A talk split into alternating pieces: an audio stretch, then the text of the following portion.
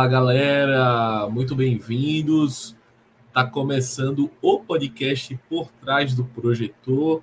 Esse é o primeiro episódio aqui do nosso projeto, né? Um projeto que a gente pensou em trazer para vocês e para falar de um assunto que todos os participantes aqui gostam muito, né? Que é cinema.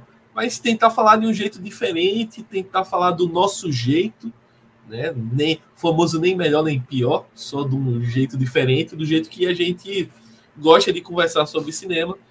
E aí a gente pensou que em trazer essa discussão para além dessa rodinha aqui que participa, né? Então serão episódios quinzenais que a gente pretende trazer para vocês por temporadas. A gente ainda não definiu ainda é, a quantidade de episódios por temporada, mas vamos sempre tentar trazer temas interessantes, importantes, desimportantes, mas que valem o debate, valem a discussão. Aqui a gente também não tem nenhum interesse em ser dono da verdade ou bancar o grande crítico pseudo-intelectual.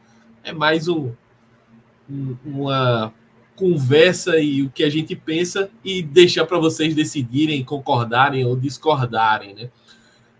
Vamos lá então apresentar os outros participantes aqui da mesa. Começando pelo meu parceiro Douglas. Doug, manda o teu salve aí para a galera e muito bem-vindo ao Por Trás do Projetor.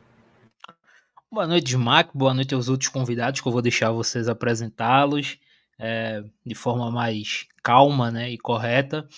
É, novamente dizer que é um prazer estar com o senhor, né? Acho que é o terceiro projeto que a gente está junto, terceiro ou quarto projeto, não sei, não perdi as contas já, é, mas é isso. Acho falar um pouco de cinema de forma descomplicada, né? Mas tranquila, só que tentando fugir um pouco do comum, né? Com temas um pouco diferentes. Hoje a gente vai trazer um debate bem bacana, abordar pontos bem profundos apesar dessa leveza que a gente vai ter e vamos lá, vamos ter um, uma boa conversa. É isso, o objetivo aqui é bem esse, ter uma conversa bem interessante e, e legal que instigue a audiência, né? Aqui do meu outro lado, Guilherme Torinho, Gigas. Fala, Gigas, bem-vindo aí ao Por Trás do Projetor. Boa noite para as pessoas que estão ouvindo. Boa noite, amigos. Não tive a honra de participar de projetos igual o Doug, mas vocês são irmãos que, que a vida me deu. E, pô, falar de cinema é algo muito tranquilo, né? Muito mais saudável que outros assuntos. Então, a expectativa do podcast é debater, como você falou, na coerência, sem ser cult, sem ser arrogante e descontraindo também, que é importante. É isso, naquela humildade. E naquela humildade, vou chamar o outro parceiro aqui, Gabi Queiroz, completando o time. Salve, Gabi, bem-vindo ao Por Trás do Projetor. Salve, Smack. É, um abraço para o meu amigo Guilherme Torinho e meu amigo Popoto, né, o Douglas, Douglas Batista. Cara, é uma honra estar com vocês aqui, só tem craque né, nessa conversa. A gente está aqui para tentar trazer algo novo, algo diferente, descontraído e dar nossas opiniões, né? É como você disse, ninguém quer ser dono da verdade, mas a gente vai falar boas verdades aqui que vão ser difíceis de aturar. É isso, né? E para iniciar esse projeto, a gente escolheu um tema bem interessante, né? Instigante. Uma discussão até que pega uma galera mais de idade, mas ao mesmo tempo pega jovem, né? Que é o seguinte: o cinema atual ele não consegue mais produzir clássicos. E aí a gente pode passear um pouquinho sobre o que é um clássico, o que pode ser considerado, o que a gente acha que não pode ser considerado um clássico. Mas para desenvolver isso, vamos chamar a vinheta e começar o debate.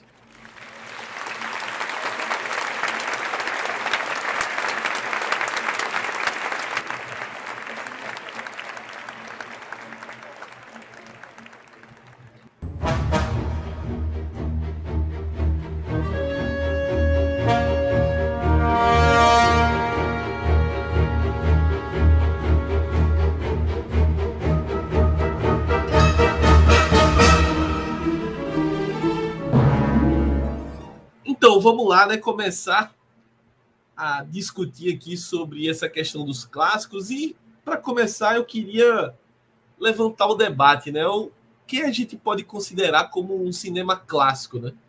É, a gente normalmente tem um conceito de filmes clássicos muito atrelado a filmes de Hollywood, né, o cinema americano, a indústria de Hollywood, que é uma indústria que faz um, uma tomada cultural no mundo que é gigantesca, né? E aí, se a gente for perguntar a pessoas na rua quais são os seus filmes clássicos, 99,9% vão responder filmes é, americanos. Né? Mas, já passando a bola aqui para o Doug, Doug, para você, na sua cabeça, o que seria um filme clássico e talvez aí uns, uns critérios, né? Eu, por exemplo, acredito em, em duas coisas, né? Filmes que são uh, que ficam fácil na nossa memória, né? Que a gente depois de vários anos ainda vai cons conseguir lembrar do filme.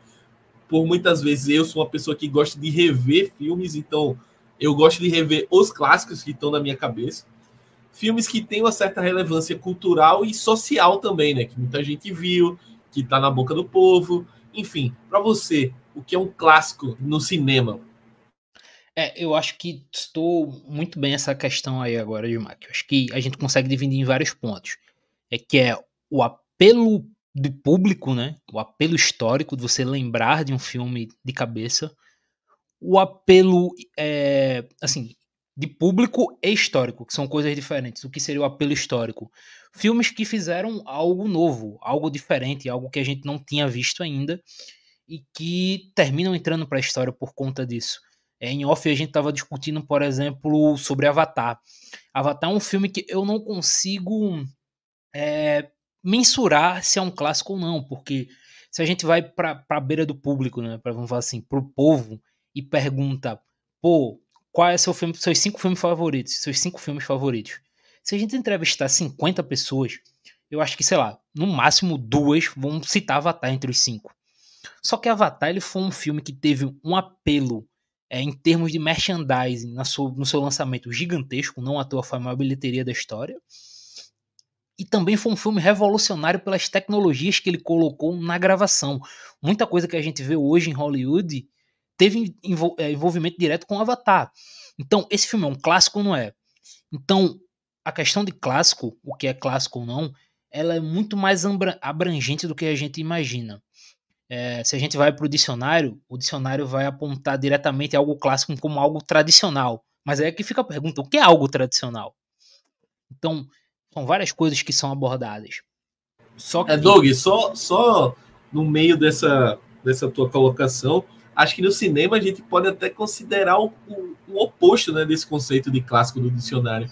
Porque normalmente a gente vê clássicos que são disruptivos, né? Filmes que quebram a barreira da mesmice ali, ou seja no modo de fazer o filme, nas tecnologias, ou até mesmo é, no, numa maneira narrativa diferente, ou numa história inovadora, enfim. Normalmente o clássico tem esse, também esse componente de inovação, né? Sim, totalmente. É, e é interessante, Smack, porque assim, esse debate do que é clássico ou não, ele abrange muita coisa. Porque, assim, não do, do que é clássico ou não, mas se a gente consegue produzir ou não clássicos. Porque se nós formos pegar na ponta do lápis é, os filmes favoritos e assim, é, se a gente pega essa década aqui de 2011 para cá, né, até 2020, 2020, que é quando acaba a década de 10, e a gente pega algumas outras décadas, eu acho que, sei lá, se eu fosse fazer a lista dos meus 10 filmes favoritos, acho que teria uns 3 dessa década de 2010. Só que eu consigo falar com tranquilidade que nenhum deles é um clássico, mesmo sendo filmes famosos. Porque são filmes que, apesar de terem ido muito bem em bilheteria, de terem é, ido bem em premiações, não são filmes que estão afeiçoados ao grande público. Não foram filmes históricos no, no aspecto de inovação. Então, tudo isso reflete se é um clássico ou não. Só que, e aí eu vou trazer também, para não me alongar muito, trazer outros, os outros membros no debate, mas aqui para mim a visão do se a gente produz clássico ou não é uma visão completamente baseada no que a gente vê em Hollywood. Porque sim, se produz muito clássico ainda, só que talvez não se produza tanto clássico na maior indústria de todas, mas em várias outras a gente tá vendo clássicos surgindo todo ano. Então, e aí já vou passar a bola aqui para Gigas para falar um pouquinho sobre essa questão da, da indústria, né? E eu acho que pegando esse gancho que o, que o Doug deixou, acho que a questão de Hollywood, para mim, é que os estúdios eles estão cada vez mais procurando é, uma fórmula de blockbuster. É, a gente tem que produzir o próximo blockbuster e tem que produzir o próximo. A gente está gravando agora no período próximo a Barbie, né? Então, tipo, a, a, as conversas que se saem agora é não, vamos fazer o próximo filme de brinquedo aí, vamos fazer o Hot Wheels, vamos fazer é, outro boneco, é, ou Barney, uma versão alternativa, enfim. É, é, e aí ele perde um pouco da. Eu acho que, por exemplo, Barbie vai ser um clássico, tá? Mas tudo que vem depois, é, Hollywood não consegue pensar mais. Poxa, essa ideia do filme da Barbie foi espetacular vamos tentar abrir a, a caixinha, sair fora da caixa e, e pensar em, em, outras coisas que seriam inovadoras para o cinema. Não, a ideia é vamos copiar a ideia do filme da Barbie e ganhar dinheiro. Então acho que talvez o, outros, outras, outros polos né, de cinema, eles não sei se por liberdade, aí eu acho que a gente pode até discutir, né? Se por, por uma inventividade maior, talvez até por não ter tanta pressão de ter que fazer bilhão, ter que fazer um investimento gigantesco, é, tenha que é, tem essa possibilidade de brincar mais um pouco com o modo narrativo, Gigas. Não sei o que é que tu pensa, né? Mas eu acho que é, é essas possibilidades e ao mesmo tempo essa amarra de Hollywood em ter que produzir um, um cinema, é, como é que eu vou dizer, um cinema um pouco mais é, rentável e com blockbusters na sequência, o que já está se mostrando meio é, incompatível, né, incoerente, se isso não atrapalha também um pouco a criatividade né, e, e essas formas disruptivas de pensar o cinema.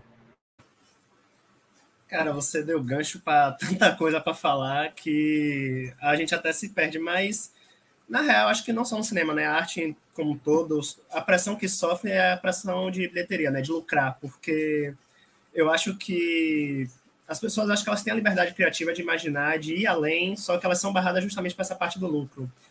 E você estava citando né, que agora a nova onda talvez seja filmes de bonecas, bonecos, né, Uno da vida, né?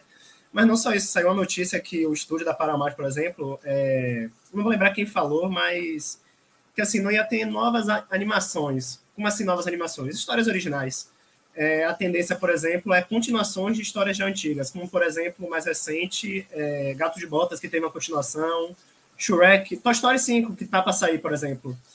Então, é, é, complicado. Então, essa sensação de clássico, para mim, vai muito da recepção, eu acredito. Não só do público, mas também o que o filme vai trazer na gente, querendo ou não, porque tendo esse papel.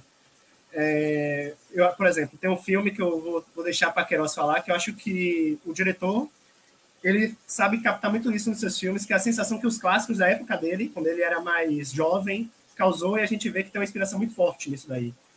Então, além de tudo que o Doug falou, que eu concordo, eu acho que o clássico também está nessa nossa recepção própria de nos afetar. Não só da gente lembrar daqui uns anos daquele filme, porque tem muito filme que ele falou de três dos dez dele, mas tem muito filme que vai ficar martelando na nossa mente e tem ninguém que nem vem saber desse filme, pelo menos o grande público, né? Mas aquilo ali ele vai marcar a gente de uma maneira que, querendo ou não, vai se tornar um clássico. Eu, eu acho que nessa década de 10 tem clássico já, é, que por ter marcado ou por ter inovado. Por exemplo, eu acho que Avatar ele, é, ele pode ser considerado um clássico muito pela inovação e também pela recepção. Do segundo, talvez nem tanto, apesar de ter ainda batido recordes também, mas do primeiro é algo surreal, pela inovação e pelo sentimento que trouxe para as pessoas. Então, eu acho que o clássico está muito nisso. Se fosse antes, acho que eu diria que clássico também vai muito, não do, não do tradicional, mas do consolidado.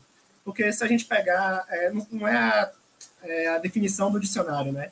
Mas eu acho que o, o, clássico, pelo menos na minha cabeça, vem muito já do consolidado. Quando eu penso em clássico, eu penso em anos 70, anos 80, penso de meu pai, penso em minha mãe, que já viu aquele filme, ele já tem um feedback, e qualquer pessoa na rua, pessoas mais velhas, ela já tem esse feedback, sabe? Já tem o que falar sobre aquele filme que eles já viram. Eu acho interessante isso que o Giga disse, porque traz a reflexão de algo para ser clássico, ele precisa de um tempo de maturação. Então, será que um filme da última década ele passou pela quantidade de tempo necessária para ele se tornar um clássico? Pois por exemplo, uh, eu pensei até em alguns filmes que eles foram diferentes e trouxe inovações para a indústria e eu não considero um clássico. É... Vou citar o exemplo do Baby Driver. Quando o Baby Driver saiu, né, que tem toda aquela brincadeira da trilha sonora combinar com os momentos do filme, enfim, isso criou um movimento dentro da indústria de os trailers serem trabalhados assim, alguns momentos de filmes serem trabalhados assim, e a gente fica questionando, pô, será que esse cara ele atingiu só um dos quesitos? Então, o termo de consolidado que o Giga trouxe, na minha cabeça, ele existe em certo nível, tá? Eu acho que o filme ele precisa passar por um, por um certo processo de recepção do público que, que só vem com o tempo. Eu, eu vou citar um, alguns exemplos aqui que eu enxergo como clássicos pessoais, né? É, o Giga até levantou a bola do diretor, assim, para mim o Damien Chazelle, ele é um cara que traz clássicos modernos eu sou muito fã de Whiplash, eu sou muito fã de La La Land, e para mim são dois clássicos. Acho que muito, é muito pessoal, né? Porque mistura dois cenários que eu gosto muito, que é a música e, o, e todas as críticas sociais por trás dos filmes, toda aquela questão que ele traz no filme, para mim são clássicos. Mas é nichado. Será que esses caras, com o passar do tempo, eles podem evoluir, sabe? Eles podem alcançar um público maior? comecei a refletir aqui dentro das, do que você disse, Douglas, sobre o que o Smack disse, sobre o que o Giga disse. Eu estou pensando muito se é como se fosse um processo de um vinho, sabe? Ele precisa envelhecer para ele ter esse selo, porque não, não só esses que eu citei, mas Corra também, a gente pode entender como um clássico. É, Moonlight, assim, teve alguns, alguns caras que a gente que concorreu a Oscar é, que a gente pensa nisso se eles são clássicos ou não, mas eu não sei se o tempo foi suficiente para se provar isso. Só que assim, eu queria até pegar esse ponto porque tu citou Corra e eu acho interessante porque, veja bem, o Corra, para mim, ele é um clássico. Só que ele é um clássico nichado do terror. Eu acho que a gente, inclusive, é um ponto aqui. Existem filmes clássicos já da última década, só que no nicho deles. A gente provavelmente vai encontrar talvez um clássico do filme de ação que foi, que foi, que foi Mad Max. Mad Max é um clássico, o Estrada da Fúria é um clássico dos filmes de ação já. Mad Max, o Estrada da Fúria foi um dos melhores filmes da última década, tranquilamente. Assim como Corra. Então, também tem essa questão do nicho no clássico. A gente pode pegar e aí o filme pode se tornar grande o suficiente para ser um clássico total, para ser além de um clássico do horror. Por exemplo, Sexta-feira 13. Sexta-feira 13 ele começou como um clássico do horror, criou 850 filmes diferentes e hoje dá pra dizer que Sexta-feira 13 é um filme clássico do cinema, porque você lembra. Carregou, você carregou muito o, o, cinema de terror trash ali, até os anos 80, né? E gerou até uma indústria quase do, do cinema de terror. Foi um dos filmes, né? Junto aí com A Hora do Espanto, enfim. A Hora do Pesadelo, perdão. Mas aí até. Ah, fale, fale. É, é até para complementar e só para tirar uma dúvida. Se o conceito para o ca... cara se tornar clássico, ele precisa, será que ele precisa ultrapassar essa barreira do, do grupinho dele ali, tá? Ele, será que ele precisa sair desse nicho? Porque na, na minha cabeça pode ser necessário que ele tenha que ultrapassar isso e isso só vai vir com o tempo, como eu citei aqui. E aí esse é o ponto para mim. Esse começa para mim, o grande argumento de essa também ser uma visão muito baseada no que a gente vê em Hollywood. Por quê? É, eu vou considerar, como eu disse ali, apenas essa última década, eu vou considerar, não vou considerar essa década começando em 2010, tá? Eu vou começar de 2011 até, até 2020. De 2011 até 2020, nós tivemos uma quantidade, eu diria até grande de clássicos, só que em outros países. E aí a gente termina observando, é, não termina observando tanto ou com tanto carinho como a gente observa obras de Hollywood. Eu vou citar por país, eu vou pegar por onde a gente está. Brasil. Vê, a gente citou essa questão de que uma obra precisa maturar. Só que, cara, Bacurau não precisou maturar. Bacurau foi um sucesso imediato. Ele quebrou barreira, principalmente aqui no Nordeste. A gente tava até tendo essa conversa por fora. Pô, será por, por ele ser um nicho muito grande no Nordeste? Será que ele é um clássico? Mas assim, o Nordeste, ele é a segunda população, é o segundo, a segunda região mais populosa do Brasil. Um país de 200 e poucos milhões de pessoas. Então, assim, ele é um filme extremamente popular do Nordeste, já significa que ele é um, um filme extremamente popular com mais de 60 milhões de pessoas. O que já torna ele mais popular que muito filme aí no mundo. Então, Bacurau, por exemplo, para mim é um clássico do cinema brasileiro. Se a gente vai para a Coreia, por exemplo, a Coreia tem três clássicos para mim nessa última década. O mais óbvio, que foi um sucesso imediato, que foi Parasita. A criada do Park Chan-wook, né, que é o cara que fez a trilogia do, da vingança, né, Old Boy, principalmente, que é extremamente conhecido, mas ele fez a criada, que é igualmente famoso. E um que eu vou considerar clássico, que ele vai entrar nessa que o Guilherme falou de filme que vai maturar ainda mais com o tempo. Ele, quando saiu, ele não foi tão falado, mas ele tá cada vez mais crescendo, as pessoas estão falando mais dele, que é o Em Chamas, o Burning, que tá cada vez mais, você pega o pessoal de filme cult falando, é, a gente vê essas listas de melhores filmes da última década, você vê cada vez mais esse filme aparecendo. E isso a gente vai passar em vários outros é, países. A Argentina teve Relatos Selvagens, que ganhou Oscar, e é um filme histórico também. Então, a gente consegue ultrapassar essa barreira do clássico para vários outros países. A gente tem vários outros países de várias culturas diferentes produzindo filmes históricos para além de Hollywood. Mas e sabe qual que eu acho que é o problema? Que todos esses filmes que você citou, desde Bacurau até Parasita, querendo ou não, eles passaram por uma aprovação de Hollywood ou dos Estados Unidos. Porque Bacurau e Parasita foram inscritos em festivais, foram para premiações. Aí eu fico me perguntando, se eles não passassem por isso, talvez eles fossem um clássico? Tipo assim, não pela qualidade, mas pela recepção do, do estrangeiro. Tipo, vamos pegar Bacurau, sabe? É, se Bacurau não fosse para Veneza, não fosse... Kleber mesmo, que é o diretor, né? Ele foi um dos jurados é, de Veneza e outros festivais. Será que se ele não fosse para fora, não tivesse essa aclamação de fora, do americano, do europeu, será que a gente consideraria Bacurau um clássico?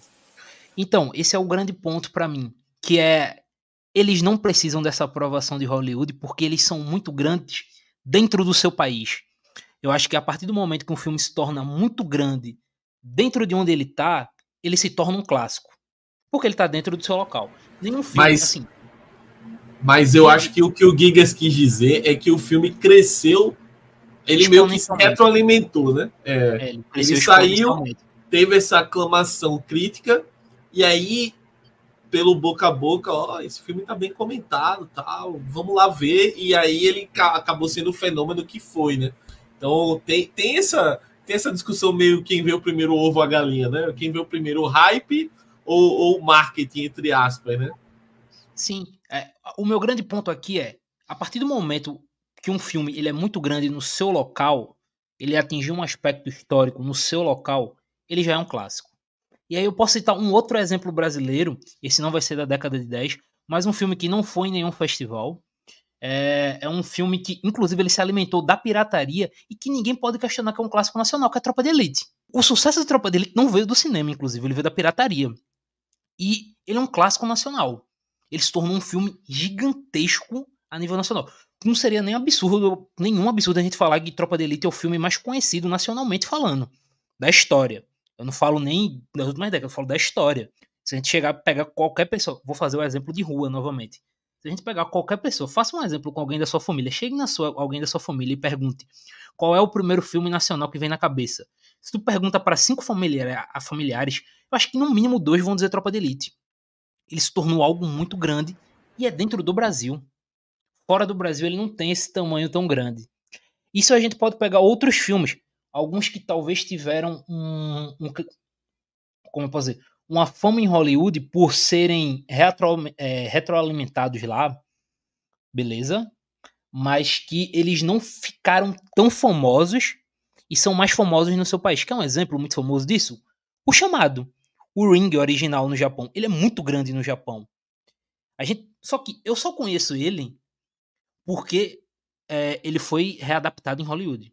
Não vou mentir aqui, eu só conheço ele. Mas, cara, no Japão, esse filme é muito grande. Ele é muito, ele é enorme lá. Ele é um filme histórico. Então, sim, ele é um filme clássico, independente de qualquer coisa. Então, esse é o grande ponto para mim. Eu acho que é, a gente tem uma visão muito grande de que tem que ter essa aprovação de Hollywood. Hollywood tem que colocar as mãos naquilo. Só que, se no seu local de nascimento, no local que esse filme nasceu, no local que esse filme foi marcado, ele é muito grande, ele é muito histórico, eu acho que ele já cumpriu a missão dele. E aí a gente pode citar outra. O Japão, ele é muito bom nisso. Muito bom nisso, porque a gente tem vários diretores que eles são muito nichados e muito famosos no Japão. E no Japão, eles são extremamente clássicos a gente pode pegar do moderno o Kurosawa, que é um mestre do horror japonês. É, isso tudo me gera uma dúvida. O quanto um filme clássico precisa passar por um efeito de globalização, sabe? Ou se ele realmente precisa passar por esse, por esse efeito. Pois eu entendo tudo que você está tá dizendo em questão de regionalização. Mas será que sempre não vai vir aquela questão? Ah, esse filme é um clássico. Ah, mas ele é um clássico no Japão. Entende? Esse questionamento, será que o filme, para ele ser um clássico, ele precisa vencer a, as suas barreiras ali, a sua região? Mas aí eu, aí eu vou entrar no debate e vou voltar ali para o começo, né? Que para vencer essas barreiras, talvez seja fosse necessário uma, uma entrada que só o cinema americano tem no, no resto do mundo, né? É, de ter essa distribuição global, esse apelo global gigantesco e acabar tendo esse alcançando esse status de clássico. Né? Por que a gente aceita, sei lá, que eu vou dizer que um, um filme que é clássico para mim, De Volta para o Futuro, a trilogia. Porque De Volta para o Futuro é um clássico é, universal e sei lá, o Bacurau não é. Porra, porque o Bacurau, se ele fosse uma ideia, digamos, fosse uma ideia americana ali e tal, ele se, é, andaria pelo mundo todo e talvez, no contexto certo, ele seria um clássico mundial, sabe? eu acho que entra muito também essa questão da estética em si, no sentido não visual só, mas do, do sentimento, de, de entender o tamanho de cada coisa. E mas aí é um conceito muito pessoal também. Eu acho que no frigir dos ovos acaba sendo um pouco pessoal se esse limite do até na fronteira do país ele pode ser clássico só no Brasil ou ele não é clássico porque é só clássico no Brasil vai, vai do coração de cada um aí o conceito, mas que é clássico, por exemplo, o Bacurau para mim é clássico. Uh, o Central do Brasil, por exemplo, fazendo contraponto, é um filme que muita gente assistiu porque rolou aquela o Oscar e a Fernanda Montenegro ficou no quase e tal. E aí depois foi um filme que muita gente assistiu depois disso. Uh, e outros filmes não, já funcionam. O Alto da Compadecida é um, um clássico para mim do cinema brasileiro, porque é, um, é uma história absurda e assim como Tropa de Elite, até hoje, se você perguntar, as pessoas vão lembrar e vão lembrar de falas do filme, que para mim é o mais absurdo. Assim.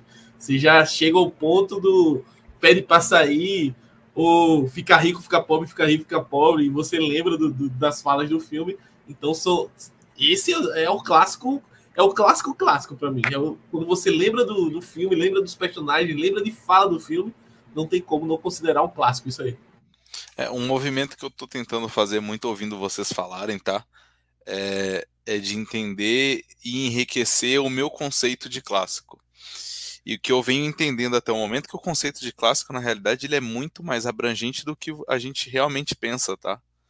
Porque talvez no começo desse debate eu vou me colocar muito no papel de quem está nos ouvindo aqui, porque eu sinto que eu estou nesse papel, nessa discussão, é que pô, me fala um clássico do cinema. Pensar, sei lá, e o vento levou coisas assim muito antigas, sabe, mas que são muito consolidadas, sendo que na realidade é muito mais abrangente. É, antes dessa conversa aqui, uma conversa em off, Douglas até citou Ultimato, ele é um clássico. De certa forma, ele é um clássico. Cara, uma geração cresceu consumindo esse mundo, sabe? E aí a gente não está falando de questão qualitativa, enfim, entra muitos conceitos aí, mas é um clássico. Quantas pessoas aprenderam aí no cinema devido a esse universo? Então acho que esse movimento também é muito importante, tá? Para trazer nesse debate de que o que é um clássico ou não. E eu vou além, você falou de aprender no cinema, é... algo que a gente não citou ainda, mas eu acho que para mim os exemplos perfeitos dos últimos 20 anos, né, começando de 2000, Animações, eu acho que as animações acho que são exemplos muito fáceis da gente falar que são clássicos, assim, recentes, porque animação acaba sendo muito subestimada, né? Porque é dublagem, tem a parte gráfica, computador, então as pessoas acabam não, não levando como cinema, né? Mas eu falei de Toy Story 5, os próprios três filmes de Toy Story, né? Não vou nem falar o quarto, que é muito mais recente, mas Toy Story 1, Toy Story 2, até o terceiro teve um, um impacto, assim. É, a gente estava falando em off uns dias atrás de Shrek, por exemplo. Shrek é um grande clássico, talvez. Então, assim, as animações acho que tem um poder de ser um, se tornar um clássico muito fácil. E acho que muito por isso que você falou, que é de a pessoa aprender a consumir, que querendo ou não, quando somos crianças, a gente acaba consumindo com animação, né? Então, acabar aprendendo a consumir com aquelas animações e que tem animações que são muito bem feitas, que dá de 10 a 0 em filmes é, de atuações mais fidedignas, vamos falar assim. Você levantou uma bola perfeita aqui na hora que você falou assim: animação clássico, para mim vem Homem-Aranha o, o, universo do Miles, o que ele está transformando, e é isso uma discussão que a gente teve em off recente também, tá? Isso nós talvez vamos enxergar um pouco mais na frente. Mas o Homem-Aranha ele está transformando esse cenário de animação não só pela identidade visual que ele traz, mas quando você pega é, a história em, em si, assim, a dramaturgia que acontece ali, pô, é melhor do que muito filme que, Hollywood empurra a goela abaixo todos os dias, tá? É, eu não vou nem citar o 2, porque é muito recente e, assim, é uma obra incompleta, né? Partindo da ideia que ele vai ser dividido em duas partes, três partes na realidade, né? Então acho complicado, mas todo esse universo, ele é muito complexo. E você fala de animação, a gente pensa diretamente na Pixar. Quantos clássicos a Pixar não distribuiu nesses últimos 20 anos, como o Giga citou? Talvez na última década tenha caído um pouco, mas nos últimos 20 anos tem histórias é, muito profundas. É, divertidamente, para mim, é um clássico. Facilmente, assim. É, claro, isso é um conceito muito pessoal, tá? Mas é um clássico para mim pelo subtexto dele, pelo que ele traz ali. Qual a lição que eu pego daquilo, sabe? É, com quantas pessoas é, esse, essa obra comunica e com quantas mensagens, quantas mensagens essa obra comunica para as pessoas, porque eu tenho certeza que a minha interpretação sobre essa obra é totalmente diferente da do Smack, diferente da do Douglas, diferente da do Giga, e acho que dentro da animação ela, ela permite trazer isso, sabe? A animação é, um, é literalmente uma folha em branco que você tem pode explorar diferentes cenários ali e trazer uma obra bem rica. E já que a gente está falando de animação, né, eu acho que é uma discussão válida até para outros, outros programas, outros episódios, a gente discutir até o valor da animação dentro do cinema, né, ou, ou a falta de valorização da animação, que eu acho que acontece bastante né, com, com essa arte. Mas eu acho também que um, um, outro ponto que a gente pode discutir atualmente sobre a produção ou não de clássicos é o, o, momento que a gente vive na indústria, né? Principalmente pensando no streaming, né? De como o streaming é, vem ocupando a indústria do cinema. A gente está vendo cada vez mais filmes produzidos por streaming, né? Ou seja, Netflix, Apple TV, Prime Video. Acho que esses três são os principais produtores, né? A HBO normalmente produz conteúdo mais focado para série, né? Mas são três que estão entrando pesado para concorrer a Oscar, para concorrer às premiações todas, mas ao mesmo tempo que eles investem em certos filmes pontualmente, eles também investem um caminhão de dinheiro em várias produções que claramente são feitas só para preencher o catálogo ao longo do, do ano. Né? E eu acho que ainda tem outro ponto também, né? Por mais que as séries estejam mais curtas, há uma demanda desses streams por, por produções de séries tão grande que você acaba tirando um pouco da atenção do cinema, até pelo investimento. É, a gente viu, por exemplo, séries da, da Disney Plus aí, da, da Marvel, com um orçamento de 200 milhões de dólares, coisa que tem muito filme grande que não tem um orçamento desse. Se você está gastando essa bala para produzir série, você vai concentrar um esforço ali que talvez você tire um pouco da atenção do cinema e que faça você perder tanto esse, não vou dizer interesse, tá? Mas essa possibilidade até de, de criação de, de novos filmes clássicos, né? Vou fazer uma comparação com comida, com refeição. O streaming, para mim, a era do streaming é uma era de fast food. Que é a ideia do você chegar lá, pede, come, acabou. Enquanto o cinema, o filme, digamos, entre aspas, da maneira clássica que a gente é acostumado a ver, é como se tu fosse num restaurante, cara.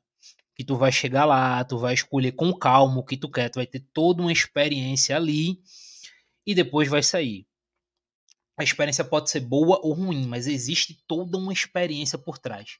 Enquanto o streaming, na minha visão, é uma parada do. Tu tá na tua casa, tu tá entediado, viu, acabou. Pode ser algo que te marque, que seja histórico para tu, como também pode ser algo que tu esqueça daqui a dois dias. Mas, então... Doug, só, só um, um pequeno questionamento aí nessa linha. Você não acha que poderia ser feito não só isso, né? Só vamos só focar em produzir clássico, mas você poderia com o streaming também trabalhar ideias diferentes, ideias boas. E eu acho que aí a gente tem que bater palma até para algumas produções, por exemplo, é, da A24, que é a produtora do momento e tal, que eu acho que é uma produtora que tem tentado arriscar um pouco mais, mas que faz filmes para streaming, né? Tem um contrato com a Apple TV e tal, produzindo muito conteúdo. Você não acha que dava para equilibrar mais isso também? Ah, com certeza dava. Só que entra naquela questão de vai se produzir o que dá dinheiro. Não adianta. A Netflix, por exemplo, ela percebeu, ela descobriu o que é a mina de dinheiro dela, que é conteúdo baseado para jovem de 14 a 18 anos. Você vai pegar a produção da Netflix em massa, é para isso. Seja em comédia, seja em horror. Por exemplo, a Netflix ela lançou de uma vez só uma trilogia muito interessante dois anos atrás, que é o Rua do Medo. Se Rua do Medo ele sai em cinema, ele tinha a chance de ser um clássico jovem moderno do, do horror. Ele tinha esse potencial. Só que a forma que é lançado em streaming de forma vomitada, muito rápido, você termina meio, pô, é legal. É divertido. Eu acho que esse é o grande ponto. Eu acho que às vezes não é nem qualidade, mas a forma que o lançamento é feito. Eu acho que as empresas aí, eles estão começando a fazer mais isso com série Freeze. Eu não sei se vai chegar no ponto do cinema, eu espero que chegue que é a ideia de criar a experiência para tu ver a série. A gente viu isso agora com o Prime Video com a série de Senhor dos Anéis. Cara, todo mundo queria ver a série de Senhor dos Anéis porque foi prometido uma mega experiência. Eu espero com o tempo que seja algo parecido com isso com filmes. Porque nós tivemos mega produções de filmes também que concorreram a prêmios é, alguns ganharam, né? O último, o penúltimo ganhador de Oscar é um filme da Prime Video, né? Então, tudo isso, mesmo sendo filmes famosos, filmes premiados, não se criou tirando o filme de Scorsese, porque não preciso falar, né? Porque o filme do Scorsese foi famoso. Se o Scorsese lançasse o filme em, sabe, aquele bonequinho de meia na mão, ia ser famoso. Então, beleza, não, não importa o que a Netflix fosse fazer, o filme ia ter hype com exceção disso, todos os filmes extremamente famosos que concorreram a prêmios da Netflix, eles quando saíram no grande público, talvez eles não tiveram esse impacto. Por exemplo, Ataque dos Cães, que concorreu ao último Oscar, que todo mundo pensou que ia ser o ganhador. Ataque dos Cães, ele teve que sair em premiações para os críticos começarem a falar para o pessoal chegar e dizer, ó, esse filme da Netflix aí, bacana, pode concorrer. Então, é diferente. O filme do Scorsese foi uma parada diferente porque é o Scorsese. O Scorsese ele faz o que ele quer. Mas fora isso, eu acho que falta um pouco dessa de alimentar mais o público no pré-lançamento. Eu acho que falta um pouco disso que eles começaram a fazer com séries, falando isso em streaming. É, vamos ver, né? Eu acho que é, eu, eu, tô, eu fico bem curioso para esse futuro do streaming e de como ele vai lidar com com essa questão do cinema mesmo, de divulgação, de como ele pode é, trabalhar melhor né, esse lançamento. Você citou o exemplo do Senhor dos Anéis e foi uma campanha de marketing absurda. A produção que eles torraram dinheiro, é, o Jeff Bezos não poupou esforços, nem o caminhão de dinheiro que ele tem. Uma frota, né? Ele gastou um caminhão para poder produzir a série. Mas me preocupa um pouco essa essa volúpia mesmo do, dos streams em produzir muito conteúdo, mas às vezes muito preocupado com o que o algoritmo está dizendo e não tenta contar histórias diferentes para entregar para a galera, né? Tipo, ah, vamos pegar essa formulazinha aqui que o algoritmo está dizendo. Por vezes faz sucesso, né? Que a gente não pode desprezar aqui a matemática nem o, o computador, mas acaba deixando a desejar em falta arriscar, né? Eu acho que esse é o grande ponto aqui do debate. É um consenso aqui entre os quatro, independente do nosso conceito de o que é um clássico, o que não é, o que poderia ser um clássico, se o, quais seriam os clássicos atuais. Eu acho que o, o, o risco é o grande, grande consenso aqui da mesa e que eu acho que ainda falta arriscar um pouco. Fala, Doug. Não, e eu queria até dar exemplos, Smack, porque agora há pouco a gente falou de clássicos modernos, e se nós formos pegar esses clássicos modernos dessa última década, são filmes completamente diferentes. Por exemplo, o Homem-Aranha, o Aranha Verso, se a gente for pegar um famoso que explodiu em Hollywood, ele mudou muito a forma de ver a animação. Ele fez uma animação completamente diferente. Ele arriscou de outro jeito. Se a gente for pegar clássicos de filmes, o Bacurau foi uma ideia diferente do que a gente é lançado aqui. O Parasita, ele tem uma forma narrativa de se contar o filme Parasita completamente diferente do que a gente vê costumeiramente. A Criada, recomendo muito, inclusive, para quem ainda não viu, é, é um filme que tem um dos roteiros mais insanos que eu vi. Assim, o Park Chan-wook, quando ele escreveu, é impressionante. É um filme de três horas que basicamente é dividido em três atos com três formas diferentes de ver o filme. E a cada ato que você vai vendo, você vai descobrindo que alguém foi enganado. Então, assim, eu não, eu não lembro de ter visto um filme com a montagem que teve a criada. Então, são filmes completamente diferentes da forma que a gente vê normalmente. Então, falta esse risco maior. Com certeza falta, com certeza falta. E eu acho que o cinema foi feito nisso, né? Foi construído nisso. É construído na experimentação, construído na, nas ideias novas, em pensar fora da caixa, em, em criar coisas diferentes. E normalmente o clássico, ao meu ver, ele tem o seu quê de disruptivo também, né? Então, se você começa a, entre aspas, viciar, eu acho que também é uma outra conclusão que a gente pode tirar daqui. Se você começa a pegar uma fórmula que deu certo em um filme, por exemplo, sei lá, o, citar em um, um clássico do, da década passada aí, Matrix. Matrix já tem mais de 20 anos, aliás, né, da década passada, mas enfim. Matrix ele tinha toda a questão do jogo de câmera, do 360 e etc. ali. E a partir daí, vários filmes quiseram imitar isso, imitar essa inovação, ou usar uma temática similar, enfim. Sempre tem um, filme disruptivo e outros. Eu acho que o grande pecado da indústria é esse, né? É tentar pegar um filme disruptivo e achar que aquela é a fórmula. E trazendo aqui para um último pontinho de pauta rápido, é, eu acho que a gente viu isso muito na, na, Fórmula Marvel em si, né? Eu acho que a gente via no período construído principalmente pelo, pela trilogia do Batman ali, do Nolan, um período mais dark do, dos heróis, o herói sofrido ali, que era muita porradaria, muito sangue, muita violência. E aí veio essa quebra com, com a Marvel, né? De trazer filmes mais leves, filmes mais coloridos, filmes pensados até para uma outra linguagem, né? E com todo um, um, multiverso, um multiverso, né?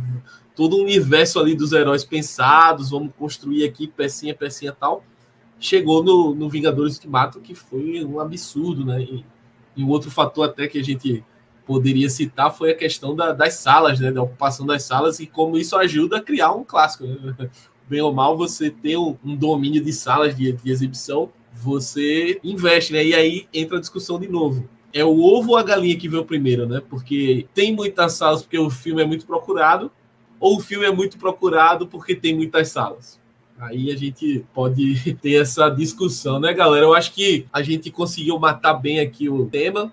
Não exaurir, porque eu acho que essa discussão é eterna, mas como um primeiro episódio de estreia aí para os nossos ouvintes, ficou bem, bem legal o debate. Se você concorda, discorda, pode mandar é, mensagem para a gente. As nossas arrobas vão estar aí no texto do episódio. Pode falar com a gente no Twitter.